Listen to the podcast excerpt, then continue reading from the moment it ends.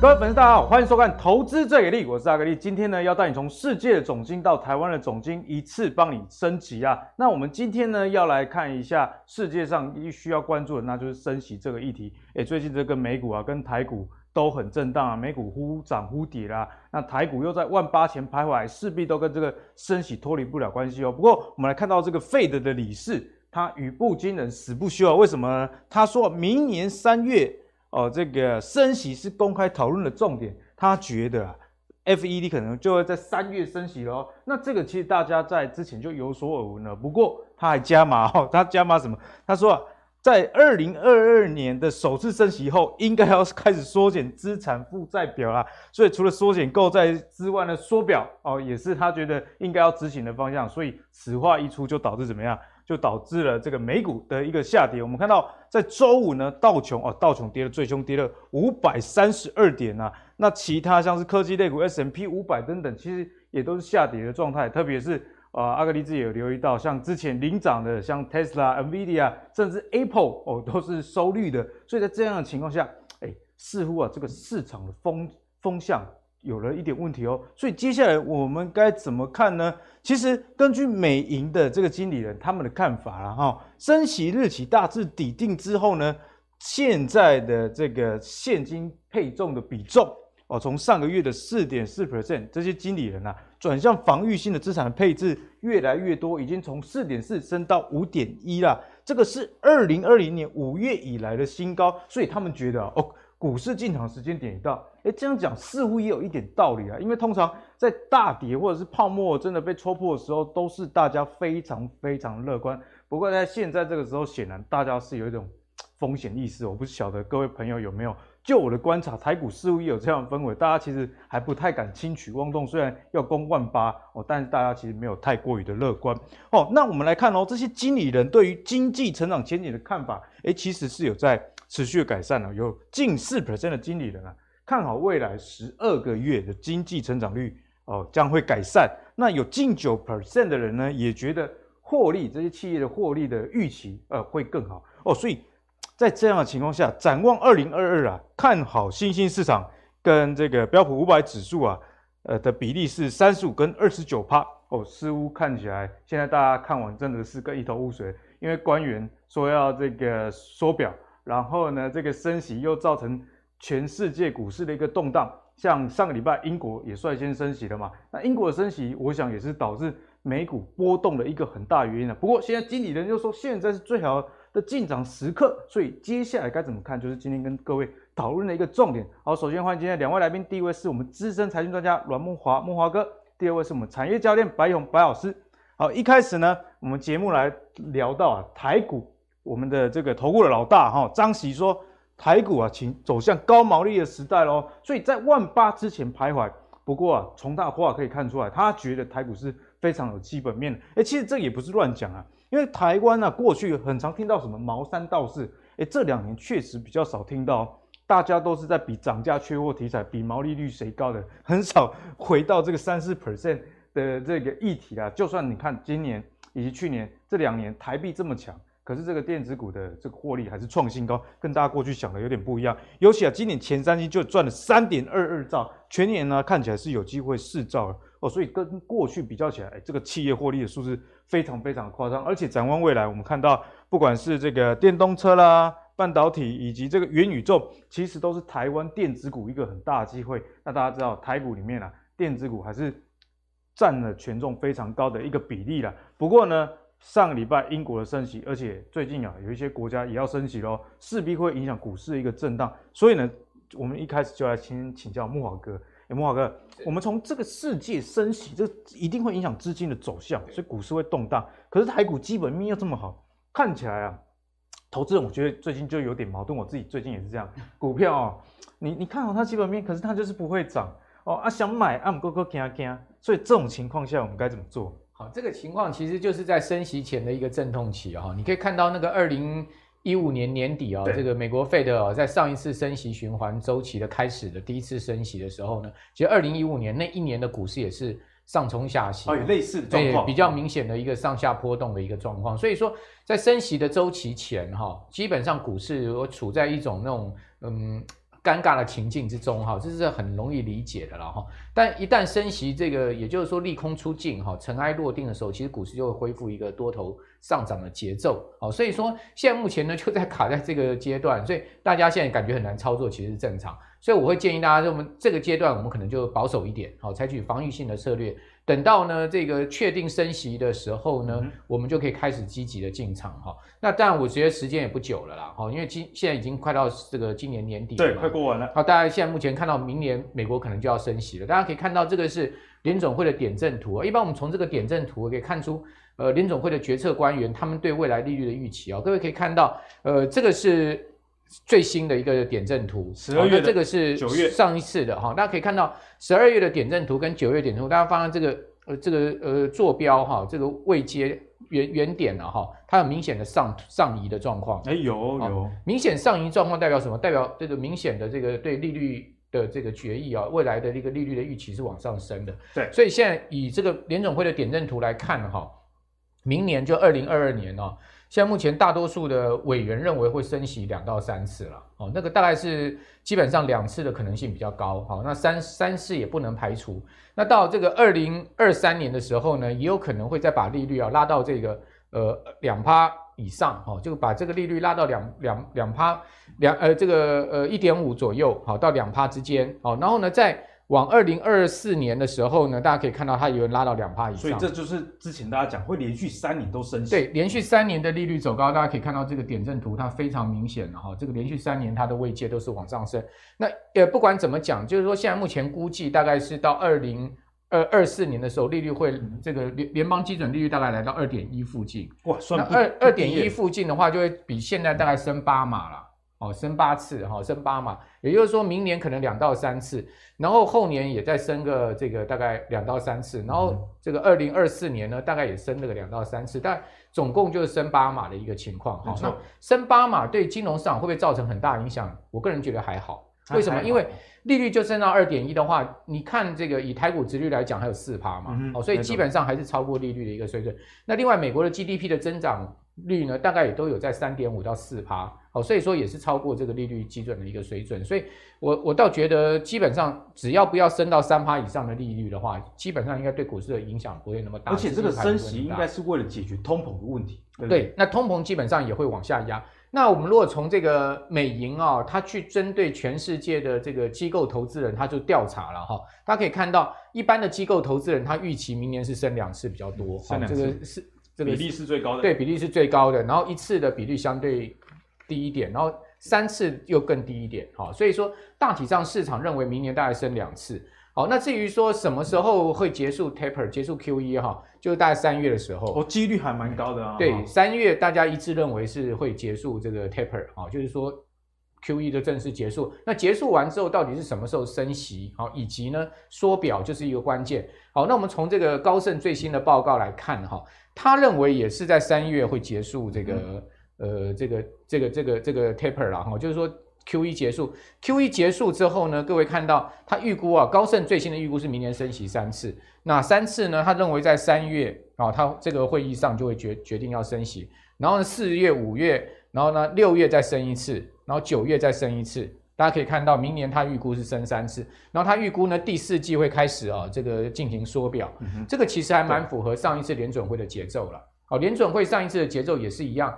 呃，升息周期开始之后呢，一段时间它开始缩表，然后缩表跟升息同步进行。那时候股票市场基本上呢，就会出现一个比较缓涨的格局，因为毕竟是双向收缩哈，这个从价从量都在收缩的话，股票市场的话会比较出现一个缓涨。好，那所以说在这样状况之下呢，我们就可能要去注意这个呃整个升息周期循环。基本上在整个缩表跟升息过程中，股市虽然是缓涨，但还是走高的。那直到什么时候股市会出现真正的大跌熊市呢？就很重要了哦。好，根据历史经验，都是升息循环结束的时候。各位可以看到，升息循环结束，升息这个红点红点的坐坐标地方啊，都是升息循环结束。升息循环结束之后呢，才会出现整个这个呃利率这个股市的大跌。也就是说，当利率拉到一定程度，金融市场无法呃无无法抗拒哈，或者说这个经济无法抵抗的时候。股票市场才会 crash。不过现在二零二二年的升息节奏跟这个几码看起来好像也没有到那么大的压力。对，如果说我们这样讲哈，它现在目前预估升息循环结束是二零二四年嘛？对，对不对？那也就是说，真正的熊市应该在二零二四年的时候到二零二五年才会发生，还有两年。也就是说，现在目前的修正，现在下跌应该都视为是修正。喘一口气，莫哥。哎哎，也就是说还还有还还早啦，因为毕竟明年才开始升息嘛，对，还要升二二三年、二四年，还有三年的多头时间嘛。好，二四年才有可能出出现。以过去美国的历史经验是这样子，没有一次例外。大家不要听到升息就太害怕，会缓涨，但是等到真的会大跌。过去的历史经验是这个升息循环结束的时候。没错，没错。好，所以这张图就已经说明一切。那那是，但是最近啊，股市就已经进入到那个升息前哈那种所谓的阵痛期。好，大家可以看到微软哈，它是居然创下今年最大跌幅。一跌跌了五点五趴哈，全州五点五 percent，而且呢，已经是跌到了这个各位看到已经跌到季线了哈，跌跌到季线的这个支撑。那那微软的市值是二点四兆美金哦，跌五点五的话那不得了，不得了，那一周就蒸发了一千两百亿美金的市值，这是一个很大的一个下杀，而且它是一个今年最大的周跌，大概三兆台币。对，另外苹果哈跌了四点六趴，它是创下是一个黑 K，今年二月来最大的周跌幅。那苹果的市值是接近三兆美金。哦，所以说苹果一跌也跌到一千多亿，所以你单是微软加苹果就已经两千多亿的市值蒸发在上一周。哦，所以美元哦，对，所以这种市值的蒸发其实对于整个资金的影响性哈，流动性是有影响的哈，所以我们不能也不能小觑了哈。那另外谷歌也跌到月线，哈，谷歌现在股价很稳定哦，你可以看到它上周也跌了四趴。哦，这都是上兆美元市值的公司哦。好，另外辉达居然可以跌到八趴，各位可以看到辉达它其实已经跌到熊市了，而且它已经是跌到了这个，也跌到了这个季线的这个位置了哈。那同时各位可以看到特斯拉最糟糕，特斯拉已经跌破季线，老板自己在卖，又没有股票回购。对，特斯拉已经跌破季线，那特斯拉跌破季线呢，事实上它也进入熊市，所以说这个标普，我们我们上个礼拜在你节目有讲过，标普五百指数过去半年来啊。哦，最主要上涨的动力就靠这五档股票，就我们刚刚看的这五档。慕驊哥上次有跟我们讲，如果这五档耍逃哎都下跌，那就不妙了。这五档耍逃哎，龙带头大哥如果都已经死辣了哈，基本上 小弟也哎小弟要喊冲也不容易了哈。所以说基本上我觉得美股可能会出现一波的回档整理，但是我们应该把它视为是一个修正，并不是视为是一个空头的开始。是，没错。好，那另外呢，就是说上周五比较不好的现象是什么？刚阿格里有讲说，哎，这个市场气氛是酝酿升息气氛，嗯、但是呢，主跌的是什么？主跌并不科技股哦，科技股是上半周跌哦。星期五美股星期五主跌是金融股哦，金融股对，什么高盛啊、花旗啦、哈大摩、小摩都跌三趴四趴，怎么跟他想的不一样？对，所以这个就有一点怪异了。好，就是说，如果说连金融股也开始这个出现卖压的话，就代表资金有一点全面撤出的。因为大家都觉得说二零二二升息，那对金融股可能是好。可是刚刚慕驊哥讲到，哎，金融股又下跌，这个就可怕了。而且标呃道琼跌破了三万五千三百点，是一个很重要的防线。好，因为道琼三万五千三百点那个地方是一个呃多方均线的支撑点。好，那防守点哦，它被跌破了。好，跌破的话，基本上我们也会比较保守一点。好，那至于说，呃，这个后市的这个股市的台股的操作，其实大家不用悲观了哈。嗯、那到底要怎么操作的话，等一下我再跟各位来报告。对，我们刚刚呢跟大家聊了很多关于美股的一个动向啊，其实在这个美股抓头的这这几档股票，NVIDIA、Tesla、Apple，甚至 Google、微软都下跌的情况下，最近大家在操作上真的要谨慎为严，至少等这五只止稳之后再出手，我相信也不是到太迟啦。好，那如果回到台股，我们刚刚讲完美股之后，我们看一下台股的状况哦。这张图是这个资金的热力图，代表是什么？这是几招一堆去，安尼意思做简单呢。好，那我们来看一下有哪一些产业的净流入是非常强的哦。我们这个图看比先比大家都知道哦，这个航运占得非常大哦，流入三百二十二亿，钢铁呃第二名，然后这个金融保险也是不错，其他像是这个塑胶啊、纺纤，甚至文化创意等。都是红的啦，可是呢，其他像是光电、电子通路却是绿的，所以从这个资金的流向图，我们可以很清楚看到一件事情，诶，最近这个船产好像又复活了，颇有跌升反弹、跌无可跌这样的味道，反而是大家觉得说，诶，抓头诶很重要的一些电子股也是出现下滑这样的情形，所以根据这个表啊，我们就要请教木华哥，木华哥在台股里面啊，是不是最近大家又该回去那个开船啊，或者是又去盖房子？好，这个其实很明显就代表什么？资金有点趋向这个防御性的这个股票，啊、防守、哦、对防守，就是说，因为我们一般讲这个半导体电子是主攻嘛，哈、哦，这个呃进攻部队，对，好、哦，但是如果说资金大量回到传产的话，就代表说市场就比较保守，哦，所以这也符合现在目前的整个股市的节奏。那可以可各位可以看到，事实上钢铁最近的这个资金啊，呃流流向率啊是非常明显，啊、哦，除了刚刚讲那个热力图以外，我们还可以看这个流向率，嗯、大家可以看到。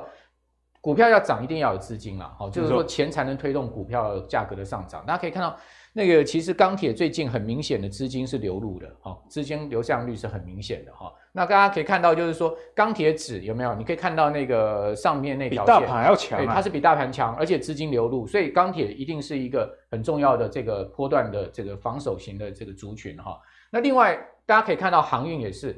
航运它也比相对比大盘强一点，而且强很多、哦。但是你有没有发现，最近航运的资金是流出的？哎有、欸。虽然刚刚我们看到热力图资金占比还蛮高，但是我们如果看资金流向率的话，其实它是流出的哦。嗯、所以代表航运已经涨到一个层情况，它可能会在这个地方做做整理。哦，它它资金上面有稍微有点退，是哦。那另外呢，各位看到水 水泥也很值得看哦，它的资金也很明显的是往上升。不过现在呢，相对大盘还是弱一点，对，它还比较低一点。好、哦，所以说它有一有一点点资金要流入，好像要要上去的感觉，但还不确定哈、哦。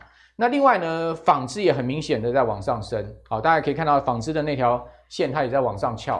好，所以说看起来船产的确是这一波大家可以去注意的哈，就是说电子相对风险比较大嘛，是，好，美国跌跌电子嘛，好，所以我们可以注意船产。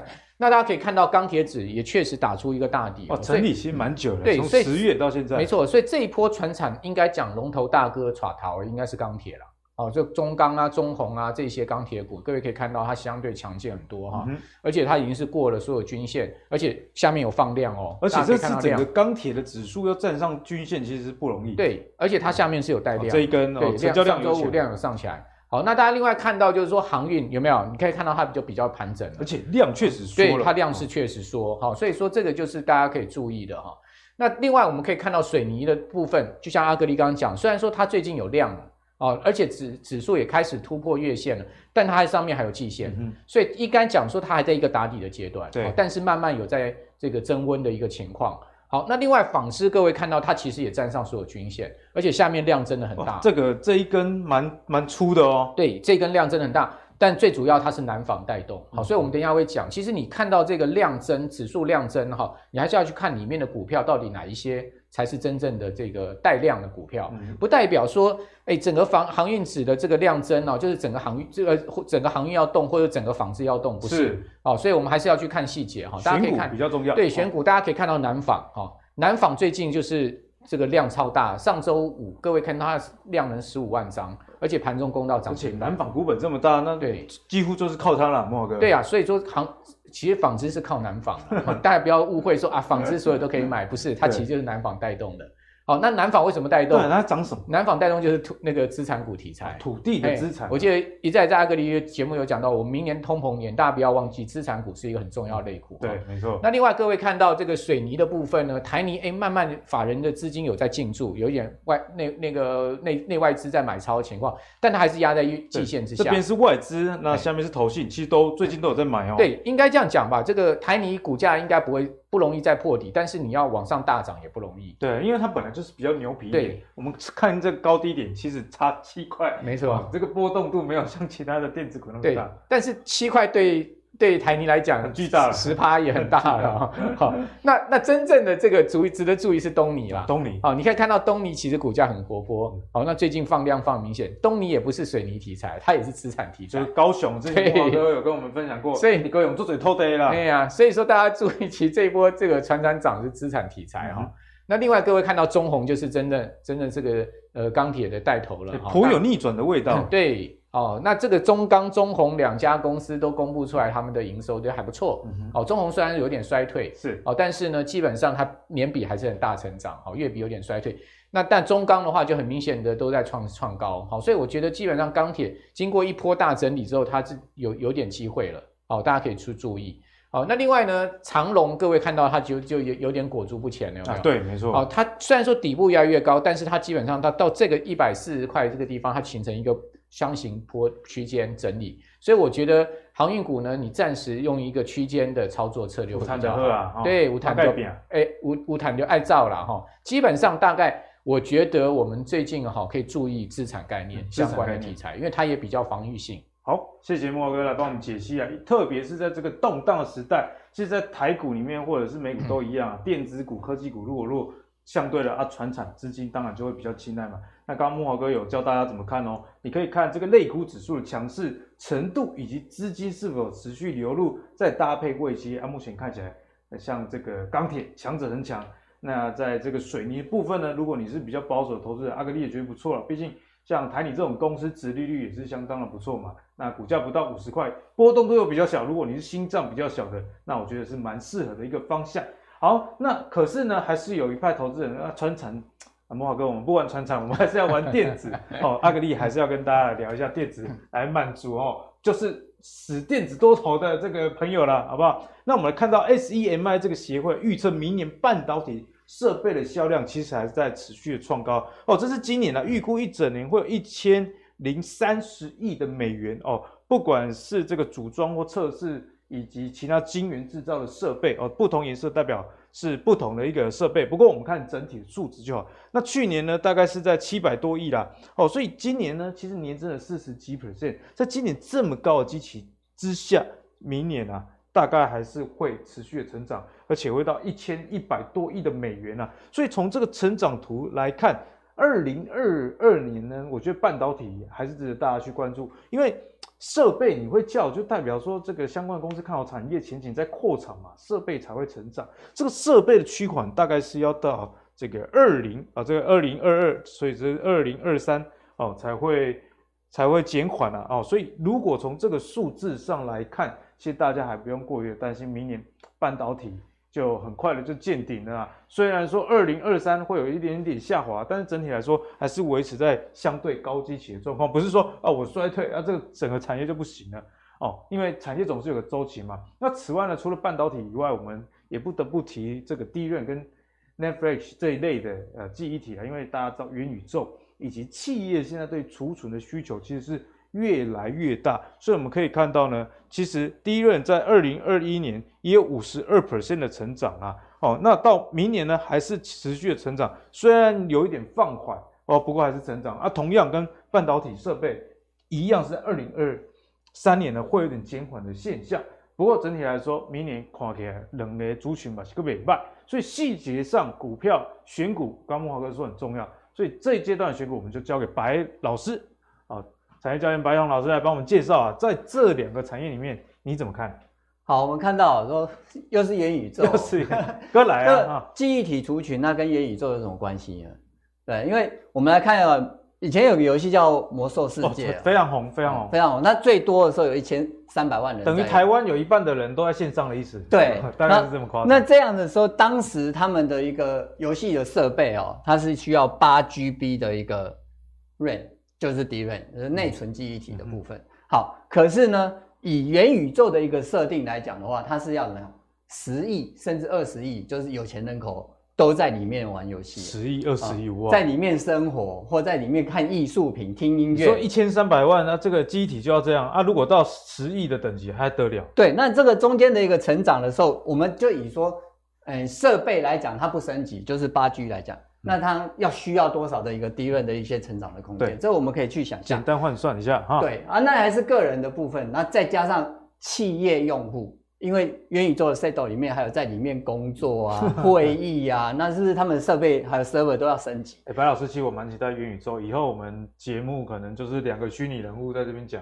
哎，那我们还可以买一个比较帅一点的头像，随时换装哈。对啊，就不用每天都穿一样这样。好，再来。到了，我们来看一下二零一八年的时候，那时候 DRAM 它做了一个就是改规，就是 DDR4 就出来，然后那时候呢需求高峰的时候，这是南亚科了哈，南亚科的股价在这里，这是它的周线图，那现在在位置在这，这个时间轴是，这是这是在二零一八年的二零一八年的时候达到高峰，达到高峰，需求高峰的时候，它的股价会在高峰啊，所以跟产业其实对应的，对，它是对应的，然后那时候二零一八年的时候，韩国企业赚最大。那最近呢，韩国他们的三星跟他们的呃那个海力士，他们都准备要在扩厂。那扩厂才才有这个半导体设备的需求出来。对，没错。那那他现在要扩厂，就是一看到二零二二年、二零二三年的时候，需求又要起来了。所以其实还没有到高峰哦，这是是很关键的。对，如果高峰它就不会扩厂了。对对啊，这这个都是有一个先后顺序的。所以呢，这个需求的提升，再加上缺货的带来的一个价格的调整，那这一次的一个需求的提升在哪里？就是 DDR 五出来了。哦，这 DDR 五呢，它一个交货延期要三十五周。嗯哼，那表示说，就是我现在做出来的是。交三十五周以前的单子，大半年过都过了。对，所以明年的这个需求成长是可以期待的。那为什么 DDR 五呢会这么缺？因为它里面有多了一个，就是电源管理晶片，这个 PMIC。对，PMIC。好，那今年电源管理晶片的个股在涨蛮多的哦。那它是直接就把它放到这个 DDR 五里面呢，然后直接插到主机板上面去运用，啊，去做一个直接的整合。这样的话呢，那个。整个的 server 或者说是主机的一个体积还在更缩小一点，嗯、但这个就要等了啊。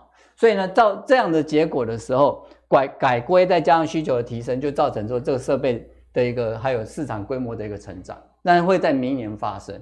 那这样的状况的时候，我们来去想一个东西，就是 D D D D R 五呢，它是 DRAM 的一个部分，那跟 NAND Flash 它之间的一个差别。对，其实我们很多观众朋友常听到这个 DRAM 跟快闪记忆体，不过。细节内涵还是不太知道，对，那我们就请白老师跟大家介绍。因为白老师，如果我们知道这种东西在干嘛的时候，其实我们在持有这样股票，假设套牢了，你也比较心里比较安定一点。假设你真的很认识这个产品，是，尤其是他们是属于不一样公司的，比如说第第一轮来讲的话，南亚科可能会是比较有在做的，然后第一轮南亚科，NAND Flash 的这部分可能是旺宏或者是华邦电，我们待会说到，那他们的差别就是说。挥发性记忆体就叫就是 DRAM 了，然后非挥发性记忆体就是快闪记忆体。那它的差别就是说，挥发性它就是关掉之后他就忘记了，关掉之后就不会，就好像我们人让睡一觉起来之后就忘记了。你昨天爽了什么？我不知道。这跟我周末复习一个电影叫做《蝴蝶效应》一样，对，他都会忘记之前发生什么事，起来就是重生了。对对对。好，但是非挥发性记忆体呢，它就是说，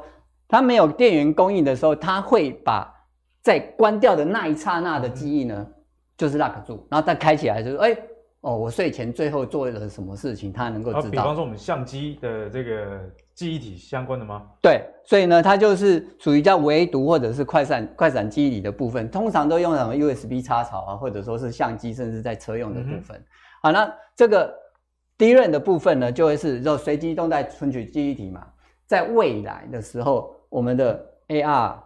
眼镜或者是头盔或沉浸式装置就用用到比较多。对，就像你现在电脑如果会卡，手机会卡，就是你的 RAM 不够了。对，对不对？哎，那它一跑出来的时候，好，讲到 RAM 的部分呢，在未来的需求量就会相对比较大。好，那 RAM 是什么呢？我们可以用这样子来比喻，这这是一个办公桌。啊，这是这个办公桌，你的桌面越大的时候，是不是摆越多的文件夹？对，没错。那这个文件夹的这个是要做什么用的？这个是做什么用？你是一个办公者，那你就可以哇，看的就很多。好，所以桌面越大，你就代表你的记忆体的容量越大。哦，所以记忆体桌面的这个面积就是 RAM，对对？那大家会想，哇，记忆体那是不是硬碟？我哦，我电脑跑不动，我硬碟多多装几颗就没有。硬硬碟它是抽屉。就是男生的低潮，好，就在抽屉里面，就是放到里 面，放到抽屉里面。所以说，你的抽屉越多，你只是把你你能够存的东西越多，但不代表你能够用的越多啊。你要是两个不一样的概念哦。对啊，你要把抽屉里面的东西拉出来，放到桌面上，你才能去使用它，才能去写文件，然后又干嘛的。这个抽屉就是我老白老师的账户啦，啊，对不对？然后桌面就是老婆愿意给你的零用钱，大概是这样，是这样的概念。好，所以呢。如果在未来元宇宙概念的时候，你是要桌面越大，还是要抽屉越大越多？所以是要桌面越大，你才能这装备才能够抢得赢别人，才能够用的比较快，才能多攻。对，没错。啊，这个是这样的。好，我们来看到快慢跟价格的一个差别。啊，硬碟在最下面，那就是，哎，价格越最低，然后处理速度越慢，因为它呃，对，把抽屉拿出来，东西拿出来才行。一千块就超过一 T 了。对啊。啊，不管它现在是什么 SSD 什么都一样。好，再来是 DRAM 的部分，再来是快快取啊。因为为什么呢？因为你开机之后，它才重新开始。哎，DRAM 一条几 G 就已经几千块了。对啊，对啊，八 G 现在都八 G 或十六 G 或三十二 G 这样开始走。然后 SRAM 在这里，好，挥发性的是在这个部分，暂存记忆体的部分。好，这是价格跟它的一个存取速度的一个比较。所以越会忘记的越贵，大概是这样。是这个概念。然后所以呢，S S r a n 它是比较快，D r a n 它比较慢。哦，刚刚那个三角图，但是呢，S r a n 就比较贵，D r a n 就比较便宜。合理的，它贵点它贵嘛。是，对对，所以在这中间取得。折中来讲的话，现在比较流行的就是在 DRAM 的部分，因为它虽然比较慢，但是你只要多，就我拿的东西慢，但是我桌面一摊开来，大家看得到是什么。可以用另外一块来补。是，所以现在我们以 DRAM 来讲的话，它等于说现在八八个 DRAM 啊，这样这样就是一个、两个、三个，然后八个，八个变成一片，然后一片呢插上去就是记忆体模组啊。那现在会涨的是这个东西，就 DDR 五。好，那另外。NAND Flash 的部分哦，它它可以写写入的速度快，价格也比较低，但是呢，问题在这缺点是什么？问题是它的一个主流的一个使用的一个区域哦，这这些东西它本身的产品单价不高哦，而且呢，跟未来呃元宇宙的这个题材的部分呢，它是比较沾不到边。老师，你这样讲就有道理了，因为有时候买现在这个长辈都喜欢拿这个红米的手机。啊，几个三四千块呢？你这个记忆卡如果给我四五千块，谁买得下去？对啊，没错啊。然后，所以为什么 iPhone 手机贵？它里面内建的存取就是二五六啊、一二八这样子起的。但是我们手机便宜，它是里面的，其实它内建的存取记忆体它就比较少了。OK，好，所以呢，以这样子的一个概念的时候，我们可以看得到说，在二零二一年的记忆体市场啊，今年是回温，明年还有十六 percent 的一个成长空间的时候。啊、嗯，我们国内有哪些公司哦，会只要直接受惠哦，所以这个就是看到是南亚科，它今年初的时候就准备要再扩厂了，这十二寸的一个，就准备明年这整个市场的需求提升了。对，好，那它原本是八寸，然后扩增到十二寸的时候，明年量产的时候，它的产能可以增加到一倍，它产能一倍啊，明年啊，它可以。赶得上明年的一个需求，那这个明年看起来成长性就相当值得期待，哦。对，所以它今年这个旺季旺起来的时候呢，回落下来，明年还有机会再再旺旺一次啊，就是再去在这边就复制二零一八年的一个状况。嗯、我们看到这个样子啊，这这是有件复制的一个机会啊，这是在南亚科的部分。好那它的主流产品就会是在 DDR 五这这个区块。那另外呢，华邦电我们可以看到它的一个。营收比重来讲，其实它 Flash 是比它的 DRAM 的来得高啊，那所以呢，我们看它的股价的一个强势度也相对是比较弱一点点啊。可是呢，明年大家车用的这个区块，它是有成长性的空间，这是我们要去注意的。好，谢谢白老师来帮我们做一个全盘的解析，真的不愧是我们的产业教练啊！因为不止跟大家说哪一些个股呢，其实营运上的节奏是你可以留意的，也跟大家从整个市场啊来剖析，哎，为什么这个 DRAM 跟 NAND Flash 以及他们的意义是什么哦？我觉得这就是投资最给力、最想带给观众朋友的哈，让你知道你买的股票是什么，或者你想买的股票真的可以买吗？那我觉得产业是非常重要。还是老话一句啦，不怕买贵，只怕买错哦。你如果买贵，产业对的话，随着时间的过去，还是有机会帮你解套的。好，那那时间的最后，我们来请教我们的木华哥。是慕驊哥，最近呢，你说这个不好操作了，嗯、确实我们自己操作也是人家拍一。啊，唔过有人讲，拍一唔过我我们一日赌徒，终身赌徒，马西爱胜，所以现在已经十二月快这个过完了啦。展望一月，今天啊去个几位啦，哎，该怎么做？好，我觉得做做 trader 哈，就交易者哈，永远没有被打败的这种呃 条件然后就好像像这个压不死压打不死的这个蟑螂，压不扁的玫瑰哦，屡败这个屡战就对了哈，终究我们会找出我们。对的方法哈，改变了对啊。那我觉得现在目前大家稍微保守一点。刚刚白老师所讲的这个 DRAM 啊哈，或者是说 PMIC 啊，也的确是明年我觉得很重要的一个产业发展方向。是哦，但是呢，因为他们先前都已经涨一波了哦，那现在目前看起来美国的这个科技股的情况也不是那么好，所以说呢，他们好，但是你会发现哎，他们最近没有什么在涨，为什么？因为市场现在目前就是还在观望美股的后面。而且我们刚刚看到资金流向传产。对呀、啊。就美股到底是真衰还是假衰？好，如果说美股这一波真的摔下去，要摔个十趴十五趴的话，那恐怕台股还有一些这个下压的空间嘛。好，所以市场资金可能就会等，等到更好的买点再去买这些股票。那那资金会 parking 到哪里去呢？就是说，这个资金还是会在这个市场吹来吹去哈，它可能会走到一些 low beta 的股票，低 beta 的股票。low beta 我知道。阿格里也很多研究哈，像黑松，大家知道这张股票弄对定位 当哎，贝塔值跟就是死于股指数了哈，对，越低越死鱼，真的是有够死于的。好，那那黑松这家公司到底好不好？好，我们来看到它的股价都不会动哈，那为什么它大盘涨它也不会动，大盘跌也不会动？因为它就是那种纯股概念。